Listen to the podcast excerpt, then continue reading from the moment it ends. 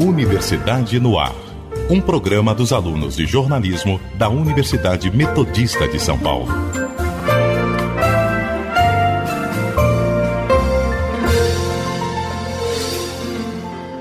Gêneros musicais populares no Brasil, como sertanejo e funk, também contam com artistas que buscam canções que colocam a mulher como protagonistas a partir de composições pautadas pelo viés feminino.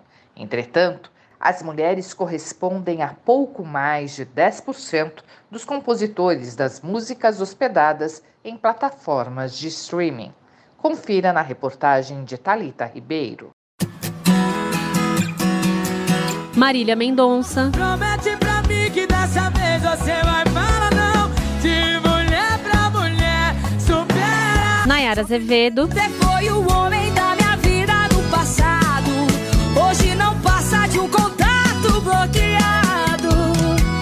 Maiara Maraíza. Garçom, troca o DVD. Essa moda me faz sofrer e o coração não aguenta. São exemplos de cantoras que chegaram ao ritmo sertanejo e iniciaram o que é chamado de feminejo desde 2016.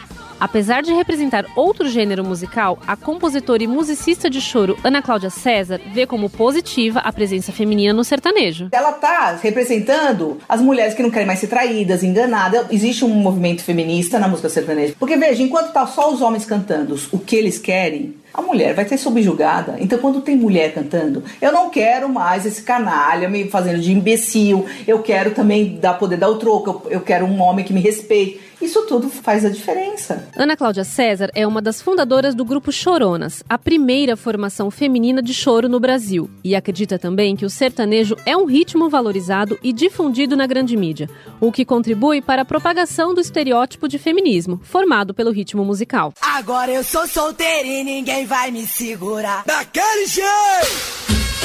Outro ritmo bastante consumido hoje em dia pelos brasileiros é o funk carioca, que se transformou e popularizou ao longo do tempo e chegou em São Paulo. E o que antes era mal visto como música de periferia, hoje é escutado por diversas classes sociais. Sou mulher independente, não aceito opressão.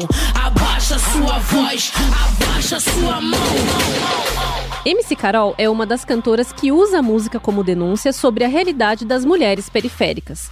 A fanqueira, que gravou a música 100% feminista com a rapper e compositora Carol Conká, conta como o funk abriu portas para a carreira e para novas concepções. Descobri a palavra feminista em 2016. Mas eu costumo dizer que eu nasci feminista sem saber o significado de feminista. Mas eu já era uma criança que eu me incomodava com muitas coisas, porque era isso, eu era uma pessoa totalmente fora dos padrões. E quando eu cantava, eu cantava cheio de autoritarismo. E as mulheres embaixo começavam a fazer o mesmo, os namorados. E os caras não gostavam. Eu comecei a me sentir muito empoderada. Quem vai garantir que ela tá segura? Você não vai, eu sei que vai colocar de novo sobre ela a culpa. O rap também é um ritmo musical que empodera. Lola, integrante do grupo de rap Melanina MCs, afirma que o conteúdo das canções pode interferir no espaço em que a produção musical chega e na receptividade do público. Nós somos invisibilizadas de várias formas só por ser mulher, na maioria das vezes. Mas o discurso, eu acredito sim que ele ainda impeça a gente de atingir um certo público, os olhos de certas pessoas, porque a gente não está bem falando do, sobre o que vende. A gente está falando sobre vivências, sobre coisas que a gente quer mudar, e nem sempre isso é atrativo. Né? Na verdade, isso impõe um, um certo medo aí na sociedade machista. Funks e músicas sertanejas bombam normalmente por meio de rádios e baladas. Hits chicletes, o que caem logo no gosto dos brasileiros, são os mais vendáveis. A ópera curta, ela merecia o batom vermelho, porte de vadia. A cantora e compositora Cacau de Sá, do grupo Mulamba, analisa o movimento independente na música. O novo também é, é interessante, é importante, é necessário para que a gente siga nessa evolução da arte como um todo. Eu vim da mãe África.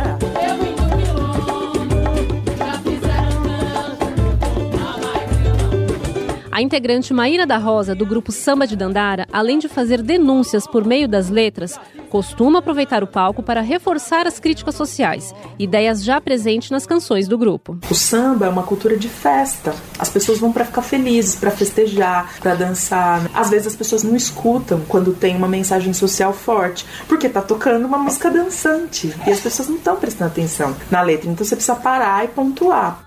Seja em canções engajadas socialmente ou que tratem de temas leves, a presença feminina na cena musical ainda precisa percorrer um longo caminho.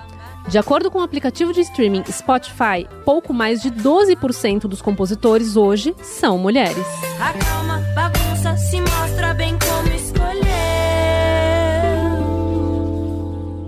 A presença da mulher na música é uma produção dos alunos do oitavo semestre de jornalismo da Universidade Metodista de São Paulo. Reportagem de Talita Ribeiro, produção de Bárbara Caetano e Niele Nunes. Trabalhos técnicos de Léo Engelman. Orientação da professora Heloísa de Oliveira Frederico. Universidade no Ar. Um programa dos alunos de jornalismo da Universidade Metodista de São Paulo.